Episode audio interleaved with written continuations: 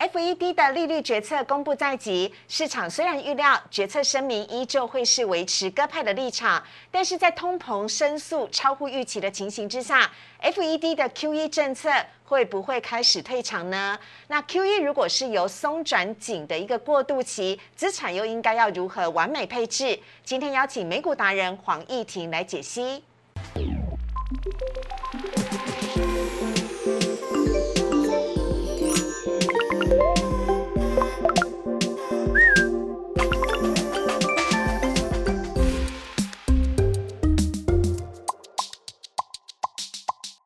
股市炒店标股在里面，大家好，我是主持人施伟。今天礼拜三邀请到我们的美股达人黄义婷，Berry 哥，Berry 哥你好，大家好。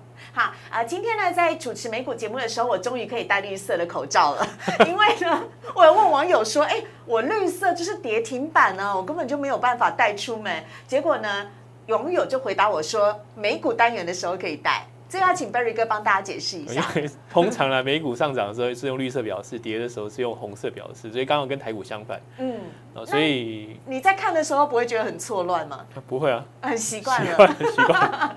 好，在这个呃美股当中呢，绿色是代表上涨的哦，所以礼拜三呢，美股达人日来的时候呢，看到施伟戴绿色的口罩，不要觉得很惊讶哈。好，我们来看一下今天呢，Berry 哥带来的主题，要来告诉大家。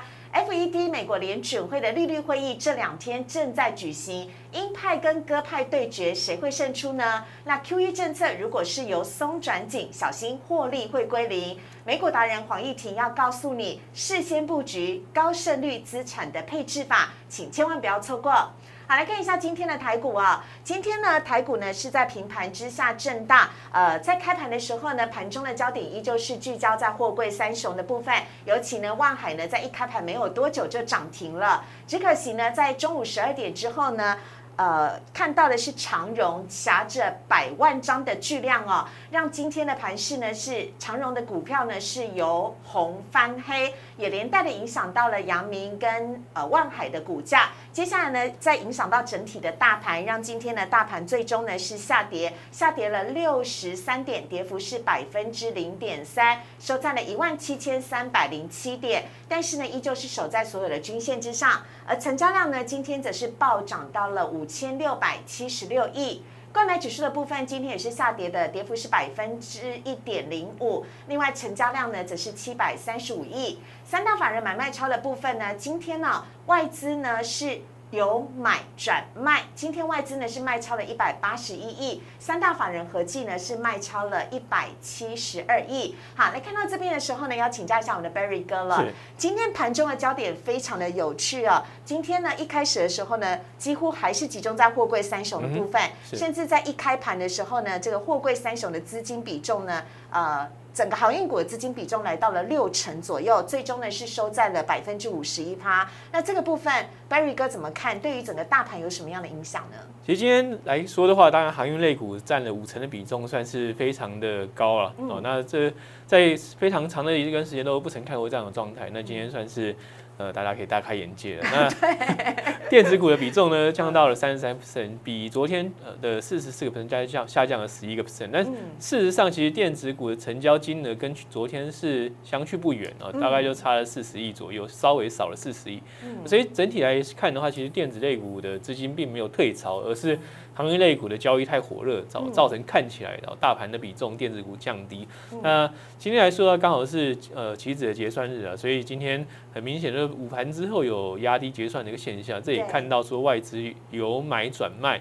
那同时呢，其实外资呃那目前的一个净空单大概是呃两万九千多张，其实并没有暴增啊，所以。基本上，就外资态度大概就是中性，稍微偏空一点。那未来几个交易日，当然还是看外资动态，然后还有美股科技股，特别科技股的一个呃走势，那就会决定呃短线上台股的一个状况。OK，好，所以呢，等会我们会讨论到美股单元的部分，再请 Barry 哥帮我们多多琢磨一点哦。所以看起来的话，事实上明天外资的动向到底是买超还是卖超，对于台股有很重大的影响。是的，OK，好。那另外呢，也要请教一下 Barry 哥了。我们在讲到今天的部分的时候。后呢，还包含了这个台积电。台积电呢，今天呢是在盘下震荡的下跌了四元，收在六百零五元。那明天呢，台积电是除息交易哦，每股会配发二点五元的现金股利的部分。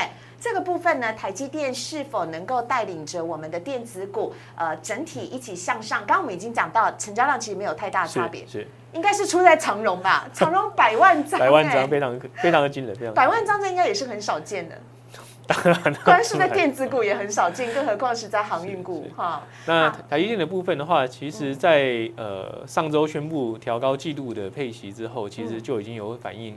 对，几天了啦，所以基本上明天真真正配发出来的话，事实上对于短线上的影响，其实还就会影响程度就会下降。嗯，那当然接下来的话，还是要看美股科技股的一个表现，因为昨天来说的话，大盘呃美股大盘虽然是收黑，但呃整个四大指数当中的话，表现相对比较弱势，就科这这科技类股部分。那像纳斯达克或是呃费半的话，呃整整个跌幅是比比道琼或是 S M P 五百来的都大。对，所以短线上。呃美国科技股的人气能不能回笼的话，那当然对于美国科技类股大盘哦，甚至台股来说的话，都会有有所牵连。嗯，好啊，所以呢，这是今天台股的部分。今天台积电下跌，还有呢，货柜三雄呢也是哦，像呃长荣是由啊红翻黑，以及呃阳明跟万海呢，原本几乎是一度涨停呢，也都是收敛了涨幅。那今天呢，总共是下跌了六十三点。爆量收小黑的格局，我们敬请期待明天的台股。好，那接下来来看一下今天美股的焦点了。首先要先请 Barry 哥来跟大家聊一聊这个美国的消费者物价指数 CPI 呢，年增百分之五，是十三年来的高点哦。您怎么看待这则新闻呢？其实消费者物价指数的上升，其实其实这现在来说的话，会会是美股一个大争辩呢，就是它到底是不是联如联准会所说的是一个低基期带来的一个短期现象，还是一个？中期的结构性的转变，那是目前市场在争论的状态。那所以我也看到说，呃，即使数据出来，那。这个呃消费者物价是五个 percent，那昨天公布的生产者物价指数 PPI 其实也是冲的非常的快，呃，那年增六点六，月增的话还是零点八，啊，所以基本上来说的话，其实数据所显现的是通膨压力是不断不断的攀高，但联准会的说法还是认为说这是一个短期的现象，所以显现出来的就是市场对于通膨数据的升高呃高涨哦，并没有太多负面的反应，那反映在。呃，这边只要公债殖利率部分的话，则是从先前相对高的水准一点七，现在大概是一点五，甚至是昨天是在呃，昨天以前是在一点五以下啦，昨天盘中大概是一点五左右。嗯，那其实是就会显就会呈现出一个数据跟呃呃金融走势出现两相背离状况。那也就是说，现在投资人站的角度还是不要跟联储会作对。嗯，那呃 好，但。终究，其实呃，如果这是一个比较呃中期的趋势的话，整个投资的策略就必须做一些比较大的转变。我们要请 Barry 哥大概跟呃听众朋友稍微的做一下说明哦，因为啊，生产者物价指数跟消费者物价指数这两个我们今天谈到的部分，它到底各自代表对经济是什么样的意思？我们大概再稍微的解释。其实消费者物价指数很简单，它就是一般民众买东西的。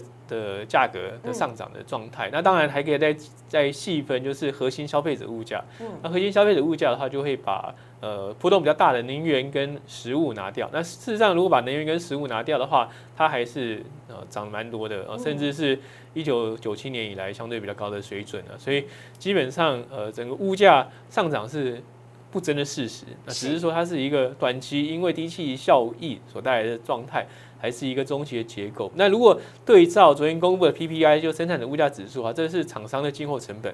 厂商的进货成本。所以长期来说啊，它会是生产的呃消费者物价指数的一个领先指标。也就是说，厂商进货的价格变贵了，那会压缩厂商的一个获利嘛。所以呃合理状况之下的话，或是理想状态之下的话，厂商就会适度的把这个增加的成本转嫁到消费者之上。嗯，当然它往往往不会是一比一的转嫁，那也许是。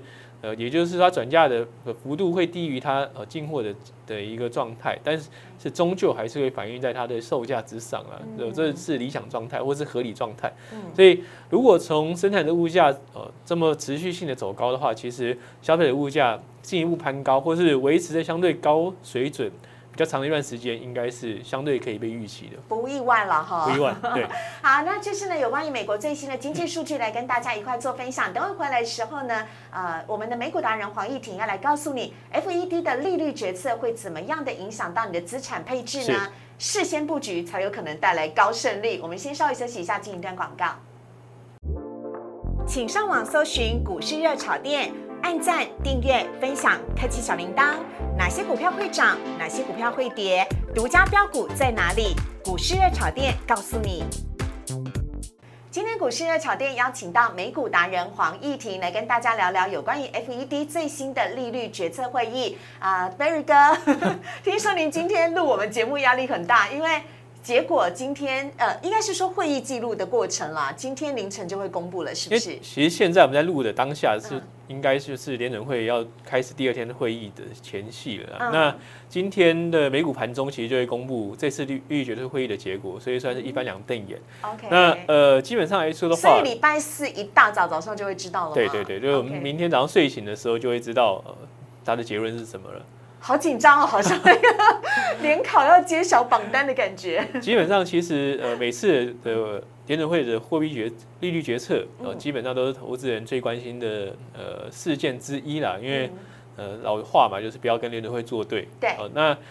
那所以联准会说了什么，做了什么，或者是说他接下来可能会说什么，做什么，就会是投资人关心的重点。OK，好，所以呢，我们看到我们今天的主题的部分呢，FED 当中呢，这个利率决策会议到底是鹰派会赢还是鸽派会赢呢？在此之前，甚至在此之后，你都可以使用美股达人黄义婷教你的高胜率资产配置法，让我们事先来做布局。那请 Berry 哥来帮我们看一下最近的一些数据跟图表。好的，好。那其实就在会议前夕呢，其实，在本周一的时候，到呃 S M P 五百又再创历史新高啊。嗯。那其实呃纳斯达克也是如此，也就是说，其实，在呃会议之前的话，其实投资人抱持的是还是认同呃联准会抱持相对鸽派的看法，所以我们看到就是呃十年公债殖率往下走，然后带动了就是纳斯达克进一步的往上攀高，然后纳斯达克代表的就是高成长的科技股，所以在。这个当下，也就是说，在过去这两周的时间，事实上市场是买单，联准会认为说，哦，整个通膨的状况是一个短期的状态，那所以，呃，整体而言还会保持相对比较宽松的呃货币政策立场所带来的结果。OK，所以反应是这样。呃，纳斯达克指数代表的是高成长的科技股，那 S M P 五百指数代表的是 S M P 比较算是一个综合型的。的呃指数，也就是说里面包含了美国市值前五百大的公司，也就是里面有科技股、有金融股、有能源类股、有呃工业类股等等的，一共十一个类股族群。当然它的全值会不一样，那目前全值最重的还是科技股，哦，但相较于纳斯达克哦。呃呃科技股的成分比重，它就会相对来说比较少，所以我们看到今年二三月，其实呃一度其实呃纳斯达克是呈现一个比较高档的一个比较大的一个回档，但是是呃 S M P 五百的话，因为其他类股族群呃接棒而起，就是原物类股或是金融股接棒而起，所以看起来的话就是一个缓步呃持续走高的一个现象，所以基本上同样创新高，但是你可以看到说。呃，S M P 五百基本上从过去这一年的时间就是一一步步高升。那呃，纳斯达克的话，在二三月的时候出现一波回档，那四月的时候再回档了一次，四五月再回档一次。是，所以是出现两次的一个比较大幅度的回档之后，目前再创新高。所以在呃美国联储会利率的前夕呢，S M P 五百指数跟纳斯达克指数都是创新高的。下面一张我们要来看到的是，哎，这个各式各样的指数对于。呃，美反映出了美国市场的心态。这基本上来说的话，就是联准会最关心两件事，一个是就业市场。那就业市场当然很重要指标，除了非农之外，就是呃失业率。嗯。那在联准会的心中，大概达到呃什么样状况是呃充分就业？目前他们大概设定水准大概是四点五 percent 以上的失业率，那现在是五点八，还是比较高。但可以看到说，在呃过去这一年的时间，其实下降的速度是非常快。嗯。第二个，所以可以看得到最上面那一条黄色的线，它原本在高峰，但现在已经降下来到五点八了。美国失业率整个图表的最右边那一边是，嗯，那第二个紫色线呢是核心消费的物价指数哦，那目前是三点八，其实也是很高的一个水位。从过去的水准来说的话，其实其实二就是联准会设定的目标了，就是二以上。如果再搭配当时的一个就业状况是相对理想的情况之下，还联准会。调整货币政策或者是升息的可能性是很高，那这是非常久的一张图，从一九呃九七年到现在为止，哦，历经了呃三次的一个升息循环，所以现在可以看到，大家就可以心里有个底，就是基本上如果通膨在这个水准，其实联准会很难不做动作。那现在当然联准会呃，口头上还是保持着很宽松的立场或者鸽派立场，但是数据面所带来的压力其实是越来越高。但目前市场还是相信联准会，所以我们可以看到说它的一个呃整个交易行为还是跟数据所呈现的会有比较大的差异。嗯好，OK，这是呢有关于这个经济数据的部分。上一章我们来看到的是联准会在调整货币政策之前呢，债市已经提前反应了。基本上，通常债券的市场反应呃利率的决策会更加的敏锐啊。那所以可以看到说，在过去这几次的一个联准货币政策的调整，包含像是呃二零。呃，一零四年哦，零五年之后的一个升息，事实上，呃，在零五年升息之前哦，整个十年期的公债殖利率就已经开始缓步走升。哎，对耶。那同样的，在二零一三年，也就是联准会要讨论哦缩减量化宽松的时候呢，哦，公债殖利率也是哦出现了一波的很快速的反弹。嗯。那在呃，二零一五一六年之后，整个再次的展开生意循环之前，其实整个十年国债、只要公开是也有提前大概至少一季的时间。嗯，那所以接下来如果要关心啊整个呃联储会的一个货币政策的话，也许哦债券市场哦或者说利率的一个呃动向会会呃比股市来的更加的呃敏锐，或是更加的有参考意义。那呃，长期天期只要公债殖率，我们通常会念用十年期，那短天期会看两年期。那事实上，两年期的公债殖率哦更加反映哦货币政策的调整。那如果更看得更短期的，那么这边没有秀出来。如果看得更短期，过去这一个月的时间会发看发现一个比较异常状态。我们可以看到说，下面这条绿色的线啊，其实过去一个月的时间是往下走的。可是如果各位去看。呃，两年期公债值率的话，过去这一个月，特别是过去这两周的话，它是慢慢的缓步垫高。那所以，其实，在整个呃债券市场的话，其实上有一些投资人已经开始在准备，联准会可能会做一些货币政策调整，不见得是升级，但很有可能会是做呃针对呃量化宽松的一些论点，呃或者说一些讨论，也许会在这一次或甚或是下两一两次的一个呃利率决的会议当中被拿出来做讨论。嗯 OK，好，所以如果你想要看这个公债值利率的事先先反映出来的部分的话，越短期的越具有参考的一个价值嘛，对不对？但我们所列出来的十年期公债值利率，我记得二月的时候 是上升到一点一点六、一点七左右，那时候真的是让股市有点惊吓到。但现在大约是在一点四八左右啊。好，这是跟大家来做分享。下一页呢，来看到的是，哎。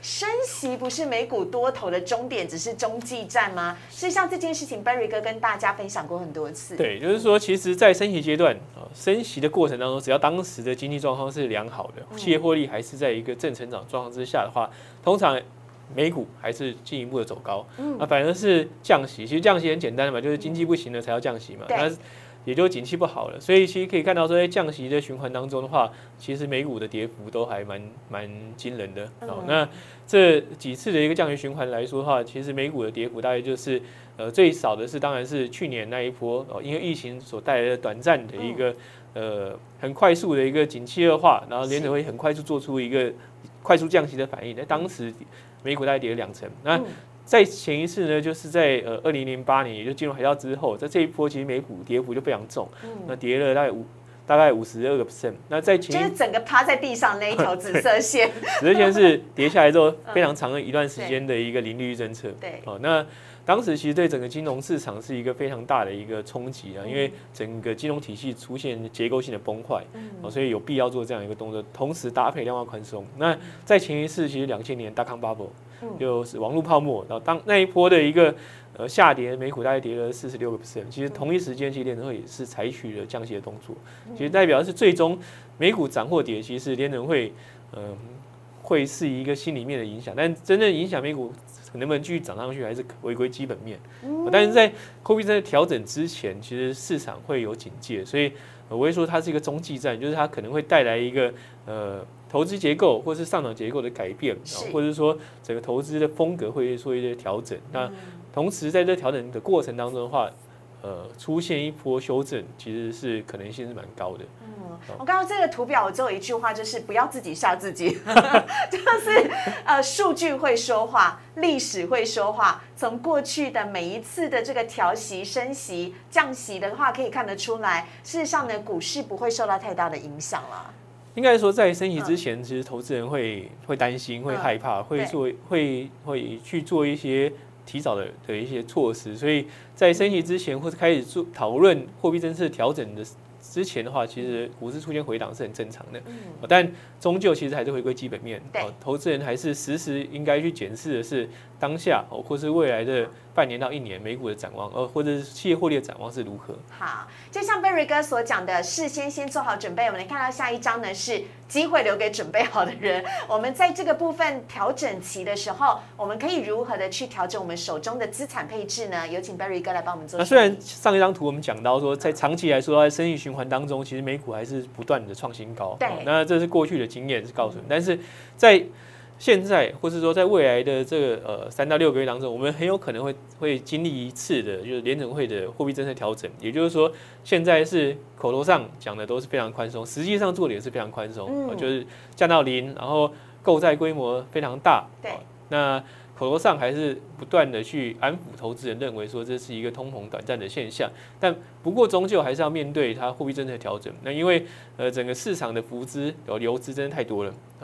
那这从呃过去这一周两周的时间，我们看到每天都有巨额的一个美国的联准会的一个再回购发生，也就是说，它去呃应该说是银行体系或金融体系把用到资金还给联准会的概念。那其实在过去两周都是呃创天量，这代表是整个市场上的游资真的太多啊。所以从金融面而言，游资指的是游资就是浮浮烂的资金了。OK，那所以就意味着其实联准会。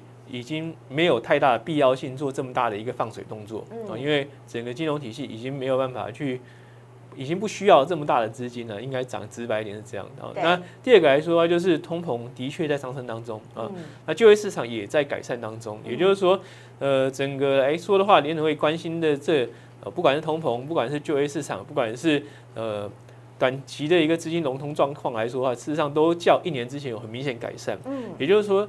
从数据面来说啊，联储会并不需要哦这么样的宽松，所以在现在到年底之前，很很有可能去发生的是联储会去做哦，特别是针对哦 Q E 的购债规模做一些调整。啊，那有可能就是在这三到六个月当中发生，在这期间呢，整个市场当然会去做一些提前性的反应，是。不会在。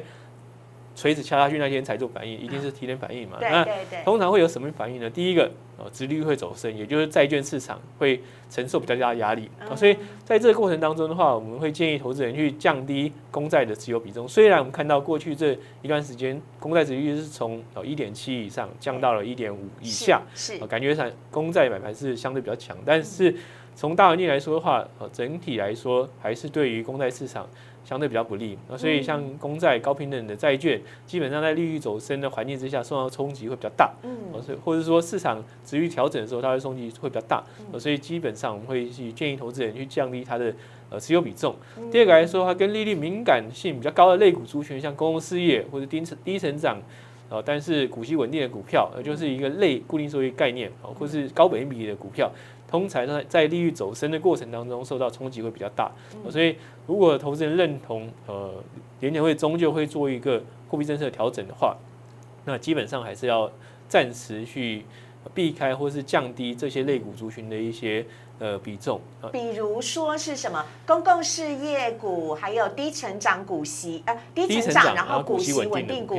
我第一个想到的是金融股，还有高呃高本益比股。嗯，其实金融股我不会看，呃，它是一个低成长。基本上，呃，金融股在美股来说的话，它它会是一个利率走升受惠的族群。哦，是。那主要有几个原因。第一个来说的话，就是当利率走升的时候，它有。条件去拉大它的一个存放利差，所以通常利率走升，反而走高的会是金融股。哦，那同时呢，它也跟景气循环是相对息息相关的，所以一般来说，在升息升息阶段或是讨论升息的阶段，金融股表现反而会比较好。例如像今年二三月，啊。科技股回档的时候，其实金融股的表现就接榜而起，也撑住了美股大盘进一步走高。接下来看到的是景气啊，果然是在扩张当中。那联储会做货币政策调整的话，那当然就是要回到经济基本面。所以，循循环类股啊，包含像工业，包含像金融，包含像是原物料，呃，基本上就会。是受惠的一个族群嘛？那第二个来说的话，就是呃，回到在这个环境当中，能够持续去缴出高获利成长的一些企业，这是回归到个别企业的一一些本质了。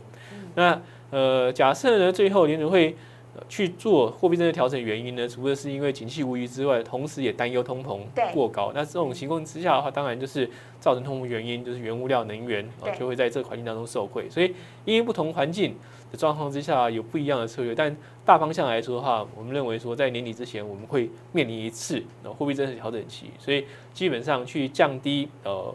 跟利率敏感度高的反向敏感敏敏感度高的一些类股族群，或是一些投资标的，然后去。搭配一些能够在这个环境当中相对受惠的类股族群，那那会是比较好的一个呃中期的资产配置。好，所以呢，大家看到这张图表啊，在最前面不是有减减加加的这个符号吗？减就是请你减少的部分，比如说第一个是减少公债的持有比重，还有呢减少这个利率敏感度高的一些类股，比如说像公用事业股等等。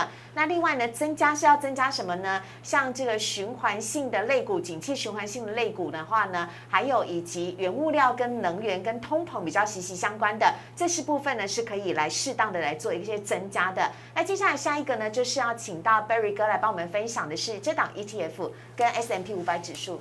那其实呃这边给大家一个观念，就是说现在我们看到的是一个呃稍微混沌不清，就是说我们明明就是看到通膨增加哦，看到经济数据还不错，同一时间呢联准会。有还没有清楚表明说他下一步要怎么走的时候，通常在这种情况之下的话，投资人就会选择择优布局，也就是说他投资的标的会更着重在呃个股本身的一个呃质量，就是说呃这边给大家举例的蓝色线呢是 S N P 五百当中的的分项指数，它是呃 Quality Index，就是说呃这个指数当中这被选进的指数的公司呢，通常都会有一些呃高。比较高的 ROE，哦，比较高的、比较低的负债比或是杠杆比例，哦，通常它的营运的结构会是比较优良的公司才会被纳进来。那所以在过去这一个月的时间，我们看到大盘是步步走高，但是其实过去这一个月的时间呢，这种高品质的股票表现是比大盘来的更好。长期其实大概就跟大盘一样，可是我们可以看到说，当当大盘进入一个相对呃暧昧不清或是一个呃动态不明的情况之下，这种。高成高品质的股票哦，反而会受惠。嗯，相对起来的话，其实下一张图就是相对应的一个 ETF。对，那这个 ETF 也我们也可以看到说，在这呃过去一段时间，特别是呃过去这半个一个月的时间，其实美股 S M P 五百大盘就大概就是在高档附近震荡，那稍微挺过去之后又拉回。那其实可以看到说，过去这段时间它就是呈现一个。呃，稳步走高的状态，也就是说，在当下投资人面对货币政策不确定性之下啊，其实更着重的是投资标的的它本质，本质更好的话，其实就会在这段期间就会相对受到投资人青睐。嗯，好，所以这档 ETF 分享给大家了。这个时局混沌不明的时候，我们总是知道要如何找到自己投资的重心跟标的。那这档呢 S M P 五百 Quality ETF 呢，分享给大家。我们在今天节目当中也非常谢谢美股达人黄丽。